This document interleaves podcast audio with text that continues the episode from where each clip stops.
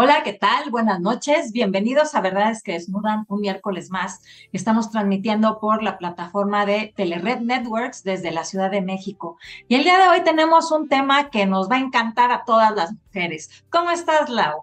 Muy bien, Adi. Contenta con este súper tema que la verdad es que a mí me encantan todas esas cositas y como dices, ¿no? Supongo que a todas, a muchas mujeres en el, no tan solo en México, en el mundo, bueno, estamos ansiosas de escuchar esto estos temas. Claro, siempre, nos queremos ver mejor, ¿no? La verdad que pues hay que echarle ganitas. Y bueno, para esto tenemos el día de hoy el tema de mitos y realidades eh, del ácido hialurónico y tenemos una experta que ya ha estado en otras veces con nosotros y es la doctora Jessica Pérez Ares Ruz. Déjame contarte un poquito de ella para que sepas un poco de su trayectoria. Ella es médico cirujano, graduado de la Universidad Anáhuac, tiene maestría en nutrición clínica por la Universidad Anáhuac. Es médico estético por la Sociedad Mexicana Científica de Medicina Estética y es especialista en medicina anti-envejecimiento y longevidad por la Sociedad Mexicana Científica de Medicina Estética. También es docente en el Diplomado de Medicina Estética para el Instituto Panamericano de Profesionales Científicos. Bienvenida, Jessica, ¿cómo estás? Ay, Adi, mil gracias. Muy bien. Buenas noches a todos. Ay, pues me encanta el tema. Y bueno, eh, antes que nada me gustaría que nos platicaras qué es el ácido hialurónico. Súper buena pregunta. Mira, el ácido hialurónico es una sustancia que tenemos nosotros naturalmente en el cuerpo. Nosotros nacemos con una cantidad de células que a partir de los 25 años, por la teoría de los terómenos que dicen que nos estamos oxidando, se van disminuyendo. Es por eso que la tensión de la piel se empieza a perder. Bueno, pues el ácido hialurónico nato se produce en nuestro cuerpo y tiene la característica de poder hidratar, de regalar su peso molecular hasta mil veces. Con la edad vamos perdiendo ese ácido hialurónico, aparte del colágeno y la elastina, y lo que sucede es que nos vamos perdiendo la elasticidad. Ese triángulo de la belleza en donde todo estaba en su lugar se pierde, se va como decía una paciente, me voy aperrando, vamos derritiéndonos, vamos todo, la gravedad se va yendo hacia abajo. Entonces, se crean diferentes ácidos hialurónicos de origen no animal, esto quiere decir que son productos que asemejan el ácido hialurónico nato, que no producen ningún tipo de alergia como en algún momento se utilizaban los colágenos de origen animal, estos son de origen no animal, pero que también nos van a ayudar no nada más a hidratar, a dar volumen, a mejorar la calidad de la piel o incluso a nivel articular, cuando se pierde este líquido que hay ciertas eh, osteoartrosis, nos ayuda a darle este movimiento y esta hidratación otra vez a una articulación. Entonces, por la capacidad que tiene de jalar líquido. Y se produce a través de un origen bacteriano por biotecnología. Esto es, ponen bacterias a trabajar en un ambiente completamente estéril y estas bacterias hacen este ácido hialurónico, el cual se separa. Y de esta manera, pues vienen las diferentes presentaciones. Y tenemos desde el más suavecito líquido que puede ser una crema hasta el más denso que te puede proyectar un mentón, ¿no? Por ejemplo. Y, en este caso, por ejemplo, ¿cuándo es recomendable aplicar este eh, ácido hialurónico? Porque muchas veces escuchamos, no, estás muy joven, ¿para qué te lo pones? Y la pregunta va es, ¿o es prevención o es ayuda cuando ya tienes todo caído? Cuando llegas 30 años tarde a la consulta es mucho más difícil que si empresas de una manera preventiva. Hay dos tipos de pacientes. La que tiene algo que no le gusta. Y con las modas es muy común. En las jovencitas, quiero los labios más grandes, quiero la nariz más respingada, quiero verme con más pómulo o más mentón. Que en realidad no es un tema de envejecimiento, es un tema de moda, es un tema de quiero verme o sentirme mejor porque tengo una jiba y algo quiero, algo no quirúrgico. O la paciente que ya tiene pérdida de volumen y de estructura. Esto quiere decir, el envejecimiento va de la mano, se reabsorbe el hueso y se asoma la calaca, literal, no que venga la muerte, pero las caras se van haciendo más esqueletizadas. Entonces, lo primero que aparece es a nivel temporal una cuenca. El pómulo se empieza a, a, reabsorber y a marcar, y entonces empiezan a marcar los surcos nasogenianos, se empieza a marcar muchísimo más la línea premandibular o el joule, que son estos ligamentos que detienen la piel. La grasa también tiene una absorción con la edad. Entonces se pierde toda la estructura de óvalo de la cara y ese tipo de pacientes ya es un tratamiento distinto. La boca de una paciente mayor, que le llamamos un labio senil, nos va a ocupar a lo mejor más volumen porque ha perdido completamente las líneas, el arco de cupido, la forma, que la paciente joven que nada más quiere darle un volumen.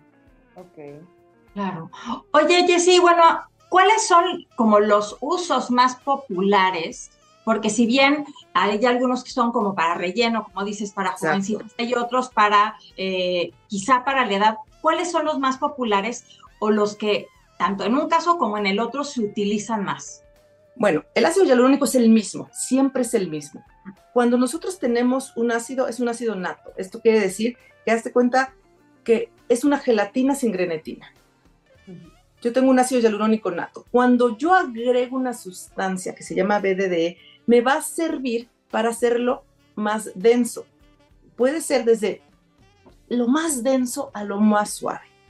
Cuando estás construyendo una casa, lo que necesitas primero es escarbar muy bien para poner buenos cimientos. Esto es el, hueso, nuestro hueso es la estructura. Si yo quiero poner esos cimientos o levantar la piel, el ligamento, necesito algo que sea muy denso, no algo muy, muy líquido porque se puede caer. Y estos son los ácidos hialurónicos de alta reticulación, que son duros, son los que más, duran. Si yo quiero algo que sea para líneas finas o hidratación de la piel en una piel desvitalizada, como el plano va a ser a nivel dérmico sobre la piel, tiene que ser algo muy suave, apenas reticulado, y esto le llamamos skin booster, pero nace del mismo ácido. Si yo quiero proyectar, tiene que ser denso. Si yo quiero que asemeje a los labios, a la mucosa, tiene que ser medio. Entonces, todas las líneas, porque marcas de ácido hialurónico cada vez hay más y más y más y más, la diferencia está en la reticulación algunos que ya vienen con vitaminas o con péptidos biomiméticos que hace que se hidrate más, pero al final de cuentas el AH o ácido hialurónico, como, se llama, es exactamente el mismo con diferentes reticulaciones o, o grados de espesor. De esta manera es como nosotros trabajamos el ácido. Ahora, nos acabas de mencionar que el cuerpo produce de forma natural. ¿Hay alguna contraindicación es eh, para que alguien no se pueda aplicar el ácido hialurónico?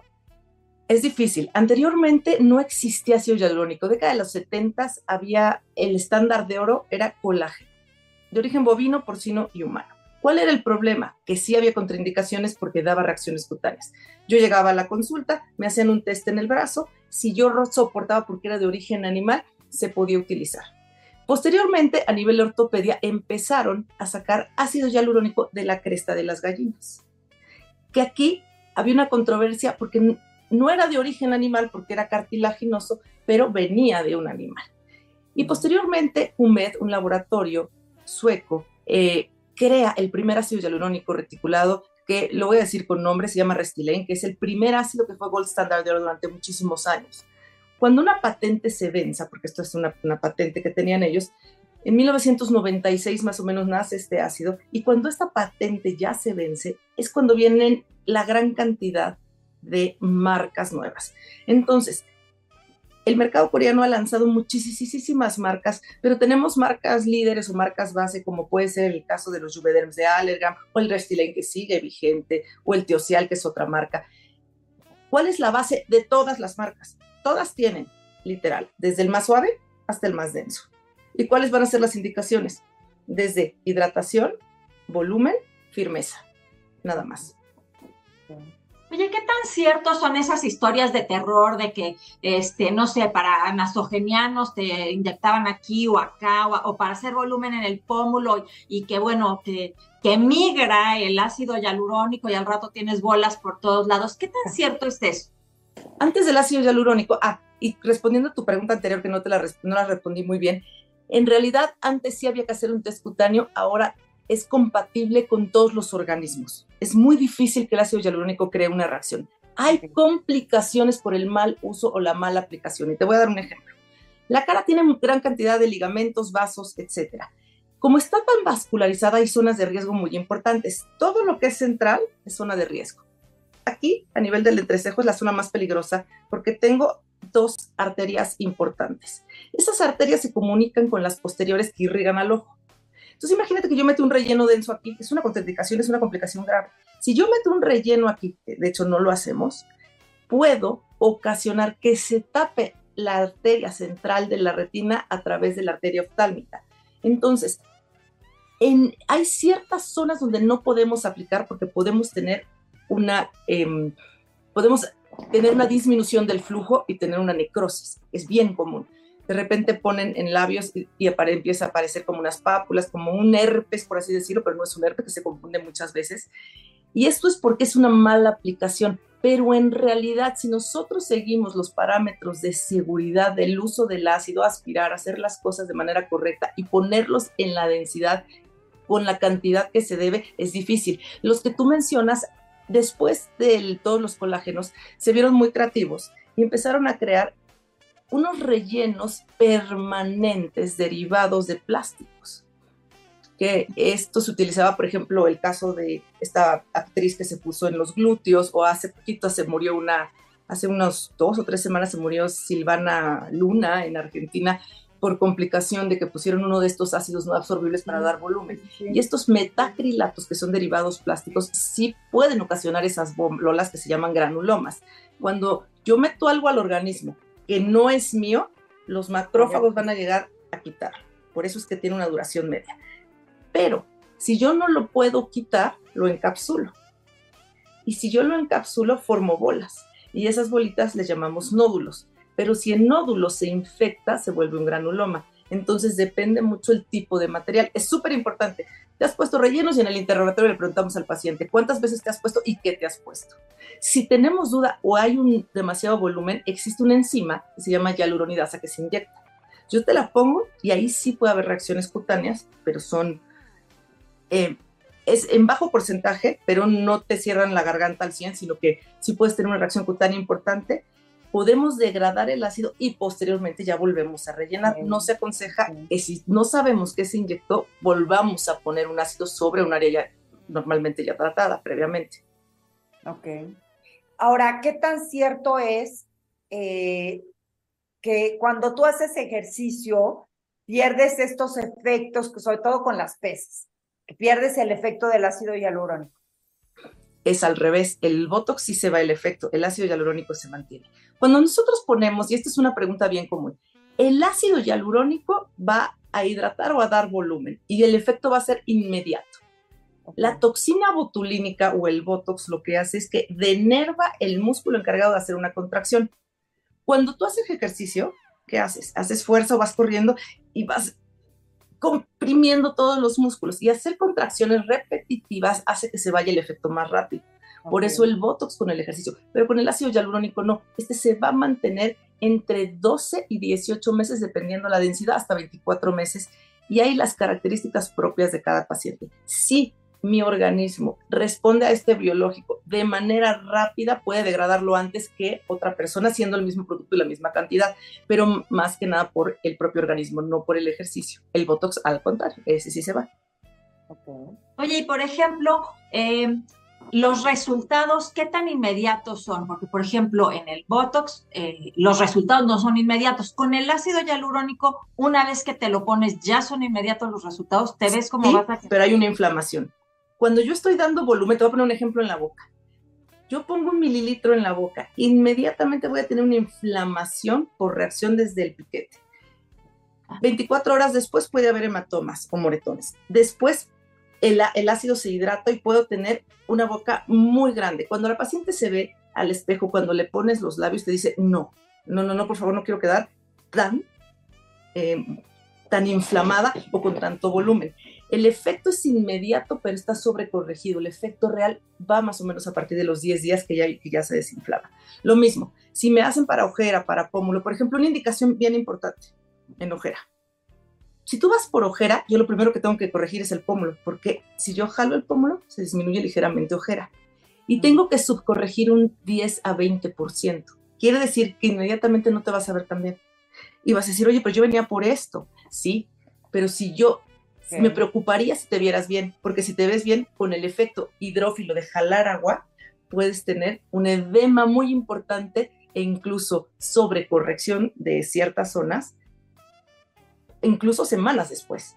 Entonces, sí hay un efecto inmediato, pero el efecto real es cuando se desinflama, se bajan los moretones si es existen, es más o menos a los 10, 15 días.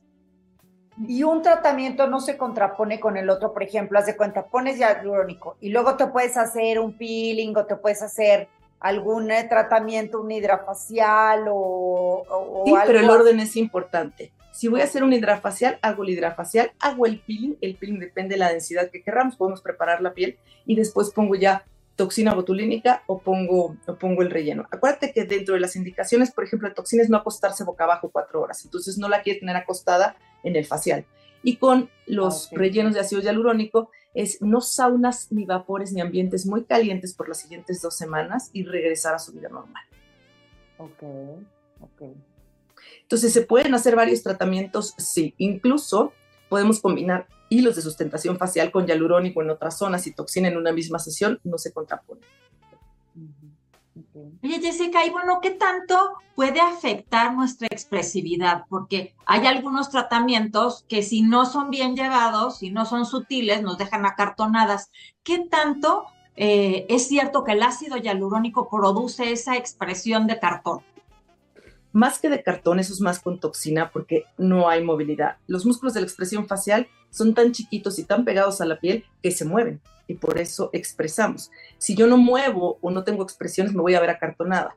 Con el ácido hialurónico lo que puedo tener es o que me masculinicen si me ponen demasiado mentón, demasiado pómulo, porque está de moda mucho hacer el tercio inferior, o que me pongan tanto pómulo, por ejemplo se pierde la expresión, los ojos se hacen chiquitos de tanto pómulo, se ve incluso estos efectos que se llaman tindal, que hay tanta cantidad de ácido que al paso de la luz, imagínate que estás pasando una luz a través de agua y se ve azuloso. Eso se llama efecto Tyndall.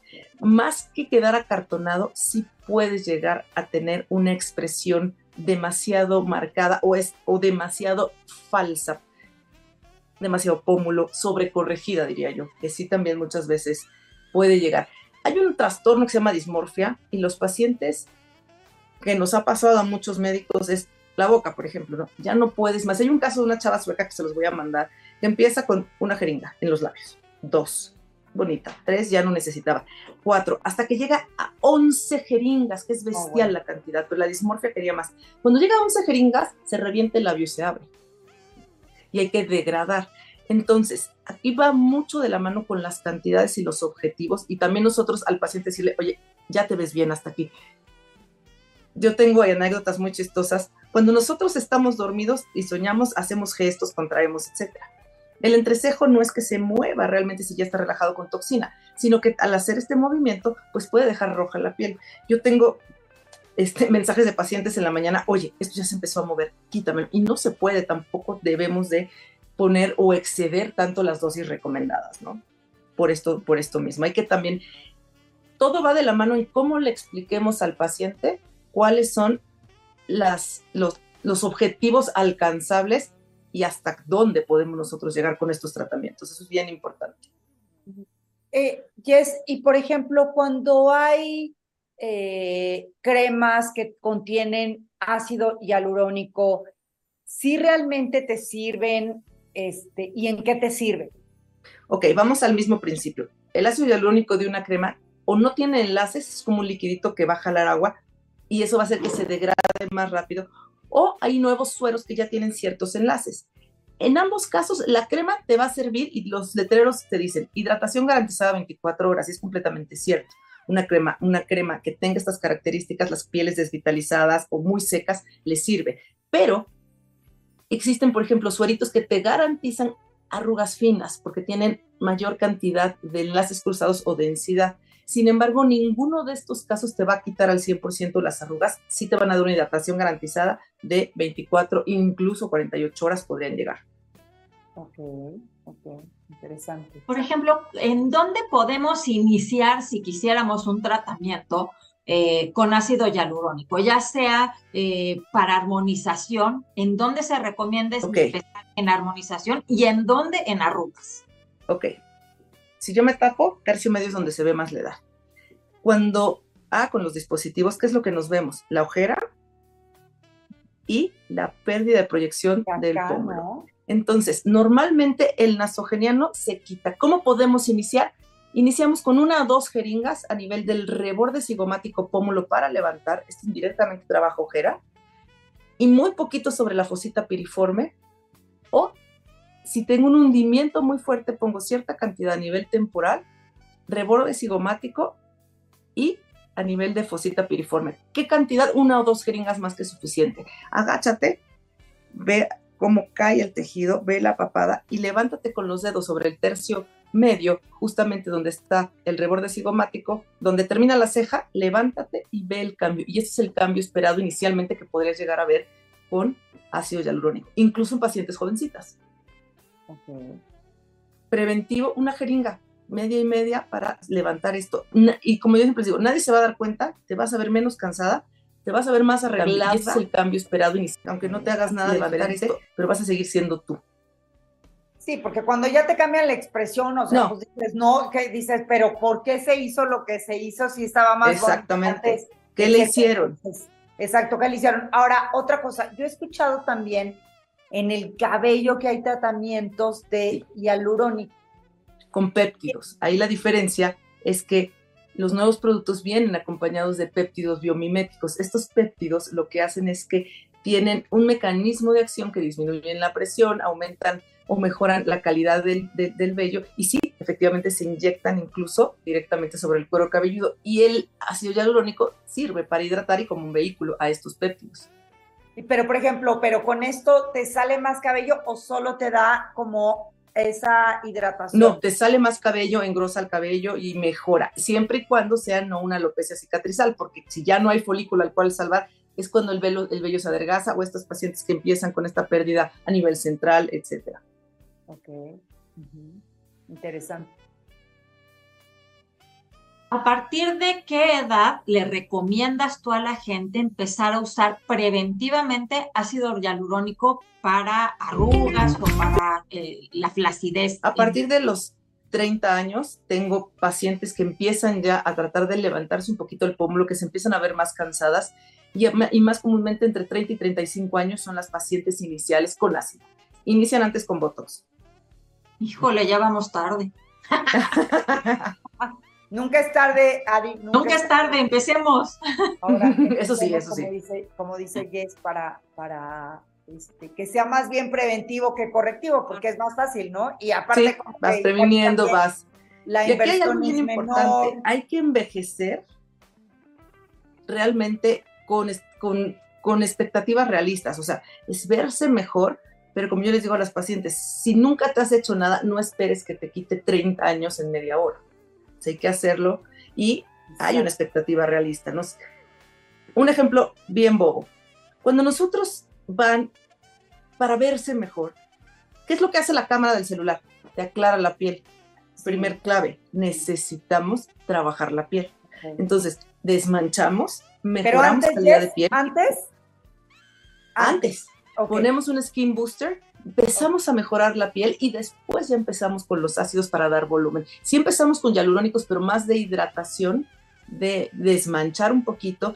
Empezamos, por ejemplo, a ponerles relleno en la boca, un poquito en los pómulos, pero después ya es cuando vamos ya a un tratamiento mucho más agresivo para dar volúmenes o regresar volúmenes. Ok, ok. Pues aquí tenemos unos saludos. Adil, este, voy a, voy a leer.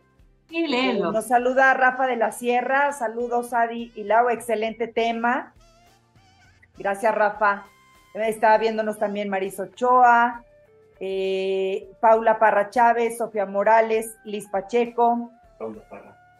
Eh, bueno, también Marisa nos dice, saludas chicas, muy buen tema, muy buen tema y efectos, ¿qué, qué quieres saber Maris Ochoa? Efectos secundarios. Ok, los efectos secundarios son la mayoría de las veces por dos razones. Una mala aplicación o una mala asepsia del médico que inocula bacterias. Cuando yo meto una bacteria, y eso se llama biofilm, es muy difícil de controlar. Sin embargo, son muy, muy, muy poquitos. Que haya una mala aplicación, haya necrosis o un síndrome compresivo o que exista alguna infección o granuloma secundaria a inoculación propia de bacterias. Pero estos son los casos más graves, o sea, no es lo común, pero pues, obviamente sí está descrito y hay que aprender a... Te voy a poner un ejemplo. Ya limpiaste la cara y de repente la paciente te dice, es que aquí es donde me molesta y se toca. Y yo no me doy cuenta. Ella en el dedo ya está volviendo a contaminar el área. Y si yo no me doy cuenta y tengo la mala suerte de picar ahí, exactamente donde yo no volví a limpiar, a lo mejor inoculo una bacteria externa. Es un ejemplo, pero eso es lo que llega a pasar. Oye, ¿qué diferencia hay entre marcas o en laboratorios? ¿Realmente hay una diferencia entre los ácidos hialurónicos, entre la calidad o simplemente la, la densidad y todo? Sí, sí hay diferencias. Mira, hay de todos los precios, igual que con todo. El Gold Standard, que todos más o menos están en una misma línea, son Restylane. Después viene alta gama. Alta gama quiere decir que las jeringas son muy bonitas, el ácido suavecito, que no te cuesta trabajo inyectarlo, las agujas vienen completamente biseladas, etc. Estos son, voy a decir marcas. Allergan tiene todos los Juvederms, Restylane tiene toda la línea Restylane, Restylane X, etc. Después viene Teocial, que tiene una línea súper extensa, que incluso tiene para ojeras. Tenemos MERS, que tiene todos los veloteros. Y de ahí ya vienen todas las marcas externas. Ácidos hialurónicos puedes encontrar en la actualidad coreanos, chinos, eh, canadienses. Revanese es una marca canadiense muy buena, por ejemplo, que tiene muy, muy buena calidad. Y todo va dependiendo de los precios. Puedes encontrar de estos que son los más caros a los más baratos que son los coreanos, que ya la jeringa no es tan bonita, ya te cuesta más trabajo inyectarlos, que a lo mejor no es un mal producto, pero estéticamente el producto no está tan producido. Entonces va desde todo, va desde los más caros hasta los más baratos. Y entonces alguien que va a tu consultorio dice, bueno, yo quiero aquí y acá y acá y acá. Entonces, Le haces un presupuesto, y lo calendarizas, claro. Hay que explicarle muy bien cuáles, cuáles son esta cantidad que necesita. Un sobrecito de salsa katsu tiene 9 gramos. Si tú sacas toda la katsu de un sobre y lo pones en tu mano, es una cucharadita, es poquito.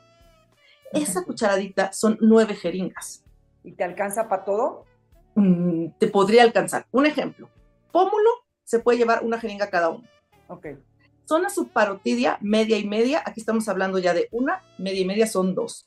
A nivel temporal podemos tener punto 3 y punto 3 y a nivel de mentón podemos poner una jeringa con pómulo. Entonces estamos hablando de, aquí estamos hablando de una, dos, tres, cuatro, cinco jeringas. Podemos empezar entre cuatro y cinco y vamos viendo.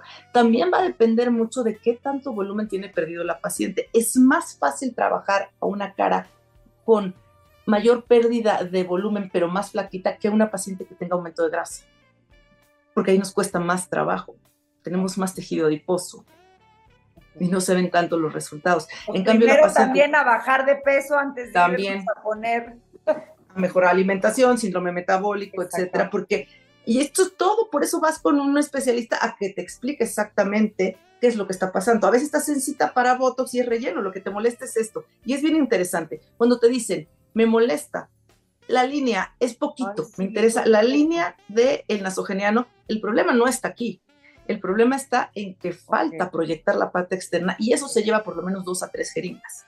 Hay protocolos incluso de 20, 30 jeringas y la verdad son poco reales a lo mejor con el paso del tiempo sí, pero un buen protocolo de armonización nos llevamos entre 4 y 5 jeringas, que es bastante costeable y no tiene que ser en una sola sesión. Si el paciente no tiene tiempo y te dice, sí, lo quiero hoy todo, se puede, pero lo puedes calendarizar e irlo haciendo, como te digo, de la mano también de enseñarle a cuidarse la piel, de tener un skincare, el uso de bloqueador solar, despigmentar la piel, eh, mejorar todo este tipo de hábitos, incluso desde vas a salir a la calle, hay muchísimas formas de bloquear nuevas sobre el maquillaje que ya son en polvo, en CC creams, hay muchísimas formas.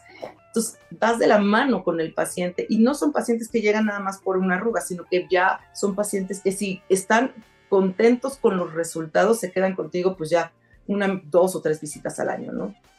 ¿Y algún alimento que, que te promueva la, la, la estimulación o la generación de forma natural de hialurónico? Nada, no. Mira, el colágeno hidrolizado, que es lo que está de moda, que se puede llegar a tomar, existen dos tipos, de origen animal y de origen, bueno, ambos son de origen animal, uno es de pescados de agua fría y otros son de origen bovino.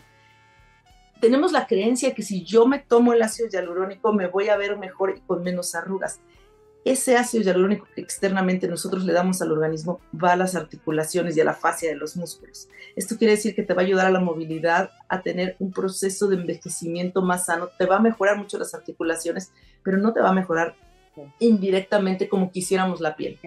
Okay. Sí es importante suplementarse y aquí vamos de la mano en uno, grupo de edad, cuáles son mis deficiencias, si pueden o nunca se han hecho un estudio de cómo estamos de vitamina 3, etcétera, podemos hacerlo. O tomar por temporadas. Hay temporadas que mandamos omegas, que como no somos vikingos, no comemos tanto salmón ni pescado de agua fría, entonces a veces mandamos una temporadita de omegas, una temporadita de D3, descansamos unos meses. Si son pieles que se manchan mucho, existen las suplementaciones a base de astaxantina, que es un alga, es un antioxidante con vitamina C y E, que te sirve para disminuir la aparición de manchas. Es como el bloqueador solar tomado, pero no te va a quitar, real, necesitas seguir usando la pantalla mineral o la crema que te ayude a disminuir esto. Entonces también analizas mucho el paciente, cuáles son las rutinas que tiene, si ha tenido muchas enfermedades, si se enferma frecuentemente y te estamos hablando de un problema inmune en donde también hay que aumentar las defensas y hay que mejorar. Un ejemplo es la paciente que pasa, que pasa por una quimio, que ya está en remisión, en donde la quimio pues tiene estragos con todo y ahí sí hay que esperar a que, como el sistema inmune está muy depletado, a que realmente el oncólogo, su médico, esté tratando ese tema, la D de alta, pero es súper satisfactorio y de hecho aquí voy a hablar de una campaña súper bonita que es de Allergan. Allergan dice que a todos aquellos que tengan algún padecimiento que nosotros podamos ayudar, Allergan me va a dar a mí 10 jeringas para yo poder tratar a alguien que tenga labio para dar el dedo, alguien que tenga una simetría importante por un accidente, alguien que necesite, eh, eh, tenga muchísimo acné y esté, o sea, y la verdad está súper bonito el mensaje porque si yo meto el caso como alguien que quiero ayudar, Allergan me ayuda a mí con 10, 12 jeringas para poder atender a ese paciente en, cierto lapso de tiempo y cambiarle la vida, ¿no? Como agradecimiento a todas las jeringas que se han movido. Ay, qué interesante. Qué bueno que haga algo así eh, sí. pro bono para ayudar a gente a costa de, bueno, la demás gente que, que quiere algo estético, ¿no? no tanto... Exacto. O hay gentes que tienen el mentón retraído, ha tenido accidentes, tiene más hundido, o sea, que tienen un, un, tema ya. Esto es para los pacientes que estamos buscando. Y que parte que no les cueste un peso, ¿no? Ay, pues muchísimas gracias. Se nos acabó el tiempo, pero la verdad es que es un tema que da para mucho. Y bueno, digo, este y otros temas de medicina estética que seguramente a todas las mujeres que nos están viendo y hombres también, porque los hombres ya empezaron mucho a, esta parte estética, ya se rompió ese paradigma de que únicamente las mujeres. Es correcto. Eh, agradecemos este espacio al ingeniero Carlos Sandoval y a Telered Networks, gracias a Mike Pérez en la producción. Y bueno, pues muchísimas gracias, doctor. Esperemos tenerte aquí nuevamente. Gracias por la invitación, Adilau placer, de verdad. al contrario, gracias y ya te visitaremos en tu consultorio. gracias, buenas noches. Buenas noches. Y bueno, las redes de la doctora han estado pasando durante todo el programa. Si quieren contactarla, ahí está. Muchas gracias. El siguiente miércoles aquí, en verdad es que desnudan. Muchas gracias, buenas noches. Buenas gracias, buenas noches.